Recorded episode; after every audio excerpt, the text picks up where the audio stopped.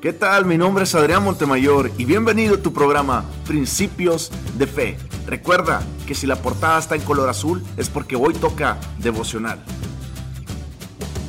¿Qué te parece si juntos predisponemos nuestro corazón para oír la palabra de Dios y recibir ese mensaje que hoy tiene para nosotros? Porque creo que Dios habla nuestras vidas y Él cuando habla transforma nuestros corazones y cuando Él transforma nuestros corazones es para bendecirnos. Padre, en el nombre de Cristo Jesús, te pido, Señor, que abras nuestra mente y nuestro entendimiento y nos guíes a través de tu Santo Espíritu, Señor, a recibir esta bendita palabra para que sea revelada en nuestro espíritu y así poder cambiar nuestras vidas para tu honra y tu gloria. En el nombre de Cristo Jesús, te lo pido. Prepárate para recibir lo mejor de Dios a tu vida.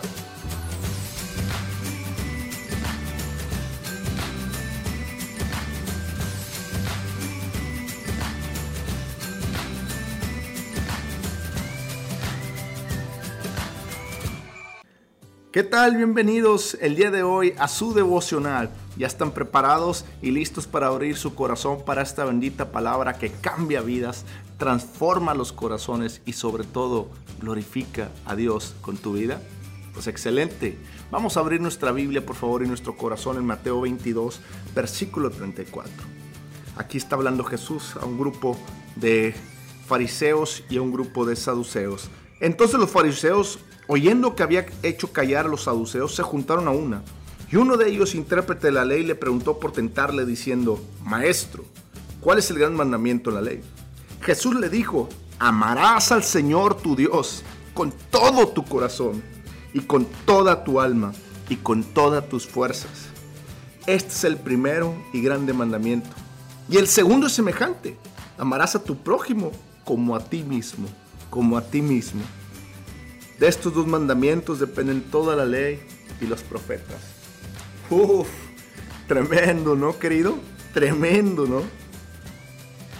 Una persona me escribió una vez y me dijo, ¿cómo es posible que yo pueda amar a alguien que toda la vida se la ha pasado hablando mal de mí?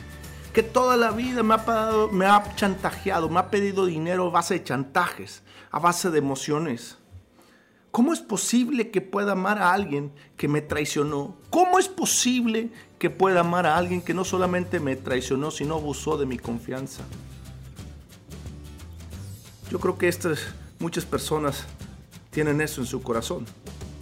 Pero la Biblia nos manda que amemos a nuestro prójimo como a nosotros mismos. Pero si te fijas, primero dice, amarás a Dios sobre todas las cosas. Otra persona una vez me escribió, pastor, es que yo sí amo a Dios, pero no puedo amar a mi prójimo. La Biblia dice en 1 Juan que si nosotros decimos amar a Dios, amamos al prójimo. En otras palabras, ¿cómo es posible que podamos amar a alguien que no vemos, a Dios, y a alguien que sí vemos no poderlo amar? Dice la Biblia, eso es una incoherencia. Entonces, lo que está diciendo ese pasaje es que nosotros podemos ver a Dios en la vida de las personas, en los seres humanos, porque Dios los creó su imagen y semejanza.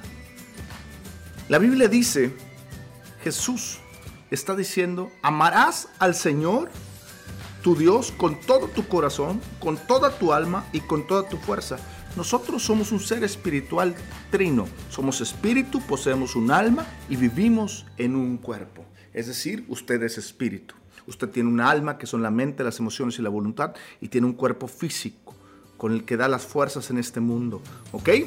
Entonces aquí Dios, Jesucristo está diciendo que amarás a Dios con todo tu corazón, con todo tu espíritu, con toda la esencia de lo que tú eres. La Biblia dice que Dios anda buscando adoradores en espíritu y en verdad.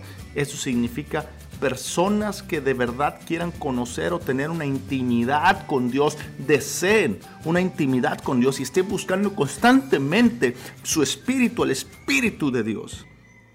Eso es amar a Dios con el espíritu. Primero usted se debe estar preguntando, ¿cómo amar a mi prójimo? Primero tiene que amar a Dios para amar a su prójimo. Y luego después está preguntando, yo amo a Dios. Déjeme ver. Eso yo no lo sé. Pero si usted pone en práctica esta palabra, dice que amará a Dios con todo su espíritu, alma y fuerzas. Entonces, si usted ahorita se hace una pregunta y, y la contesta sinceramente, va a ser de mucha bendición para su vida. Usted está amando primeramente a Dios espiritualmente. Este, eso quiere decir, usted está amando a Dios, usted está buscando de Dios anheladamente todos los días, leer la palabra de Dios, orar con Él y buscar todo lo que tenga que relacionarse con Dios, porque usted lo desea desde dentro de su espíritu. O simplemente usted es de las personas que no lee la Biblia todos los días, que no ora todos los días y que cree tener una comunicación con Dios porque simplemente levanta la vista al cielo y dice, ay Señor, ayúdame.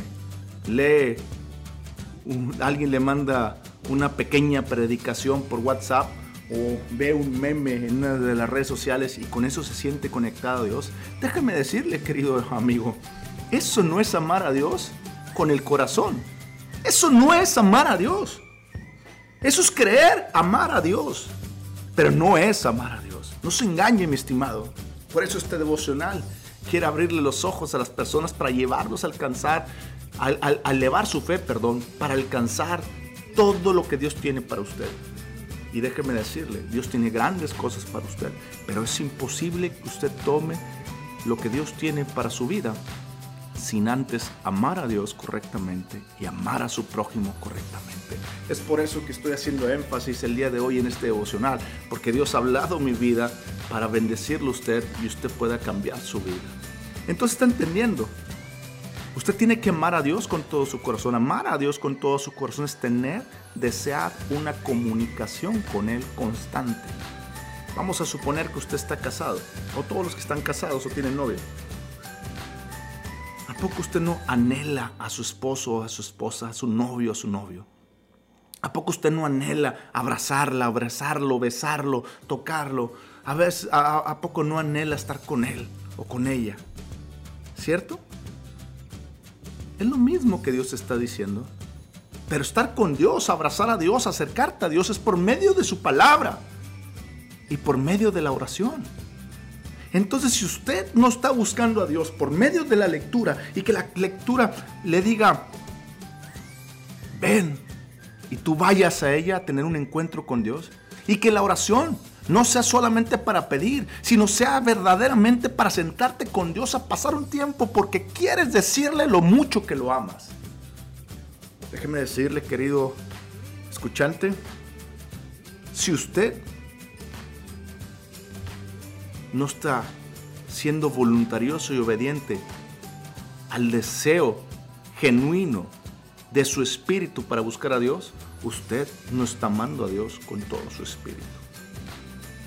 Segundo, la Biblia dice, amarás al Señor tu Dios con todo tu corazón y con toda tu alma. Amar a Dios con toda el alma es con la mente, las emociones y la voluntad. Amar a Dios con toda el alma es sujetar su voluntad para decirle, Señor, que no se haga la mía sino la tuya. Es decir, Señor, voy a hacer lo que tu palabra dice, Señor, aunque me cueste, Señor. Si me dice tu palabra que no mienta, no voy a mentir, Señor. Porque voy a sujetar mis emociones. Si una persona pasa a mi alrededor y me golpea, mi emoción carnal es quererlo ir a golpear. Pero Dios te dice, tranquilo, sereno, voy a calmar mi emoción. Ahora la Biblia nos enseña que el alma es la mente, las emociones y la voluntad. Y ahorita hablamos de las emociones.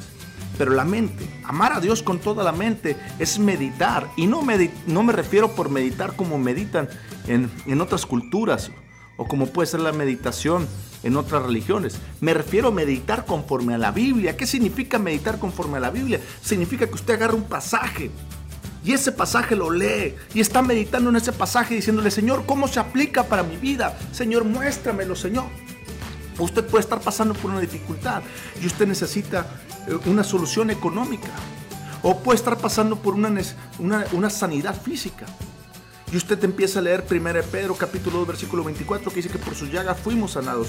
Y usted empieza a meditar cómo es que por las llagas de Cristo Jesús fuimos sanados.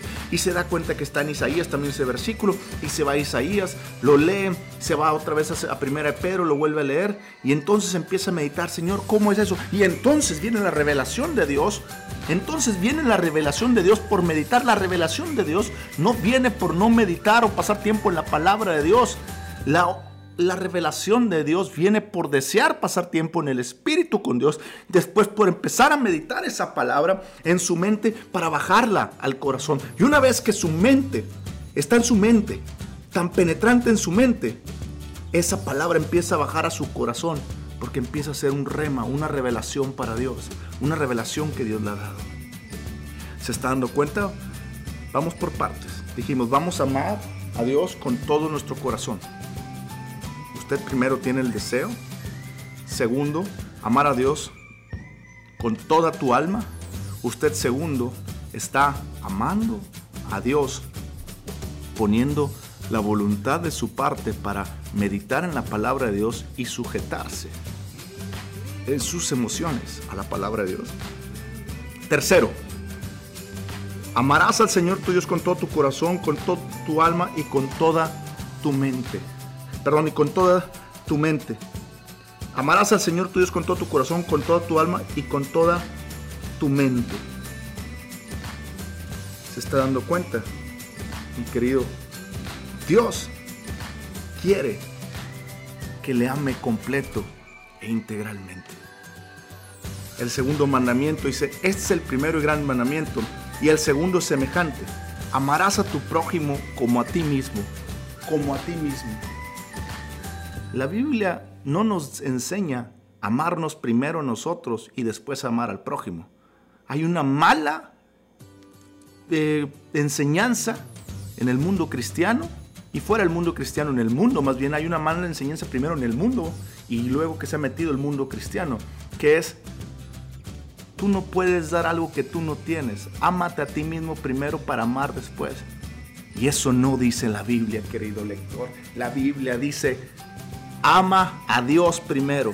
Y cuando tú amas a Dios, Dios te muestra su amor a ti.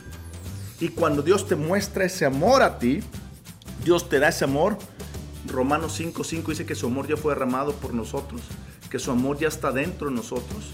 Entonces, si el amor de Dios ya está dentro de nosotros, yo lo que tengo que crecer es en el conocimiento de ese amor. Y eso es, cuando tú amas a Dios, Dios te enseña a amar a las personas correctamente. Y tú creces en el conocimiento. Y cuando tú creces en el conocimiento de cómo amar a Dios y cómo amar a las personas, tú empiezas a amar a las personas como a ti mismo.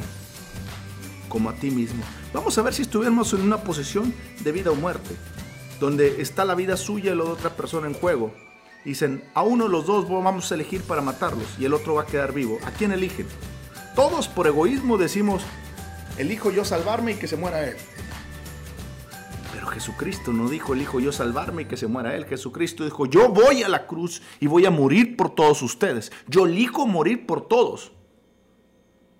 Esa es la actitud cuando Dios dice que debemos amar al prójimo de la misma forma en que nos amamos a nosotros. No importa cuántas veces la persona haya murmurado contra suya, no importa cuántas veces la persona haya hablado o haya traicionado su confianza, no importa cuántas veces la persona haya dicho o hecho algo que haya perjudicado su vida o su familia, no importa eso.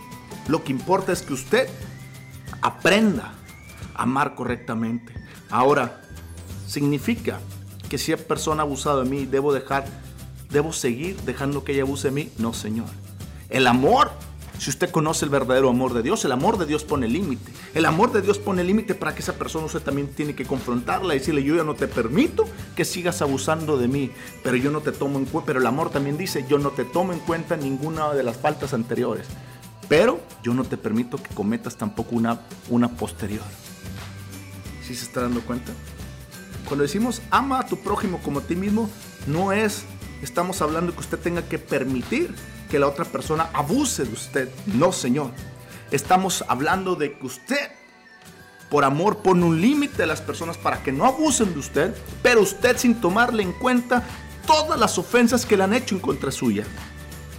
Es decir, su actitud no va a cambiar, no va a mudar por lo que le han hecho, sino su actitud va a mudar por lo que Dios le ha mostrado en su corazón de cómo amar a las personas.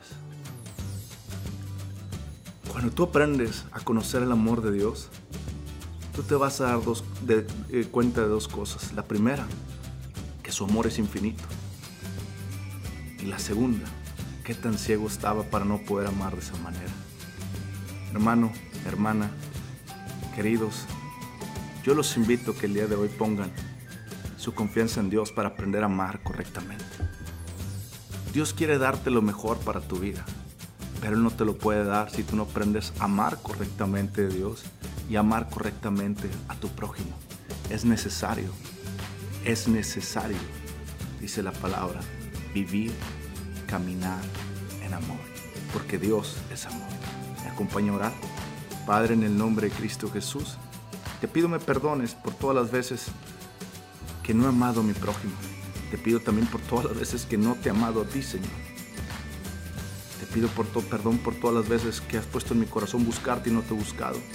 Perdóname por todas esas veces que no te he escuchado, Señor, y que no te he amado, donde tú me quieres enseñar a amar a mi prójimo correctamente. Hoy yo te pido me perdones y me laves con la sangre de Jesús. Pero también, hoy te pido, Señor, que vuelvas a hablar a mi corazón. Que vuelvas a hablar a mi corazón, Señor, para pasar tiempo contigo y aprender amarte a ti, Señor, con toda mi mente, con todo mi corazón, alma y fuerza, Señor. Para que a través de ese amor que tú me vas a mostrar, yo pueda amar a las demás personas, aunque me hayan hecho daño por mucho tiempo.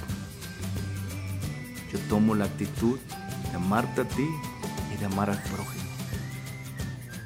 En el nombre de Cristo Jesús. Amén.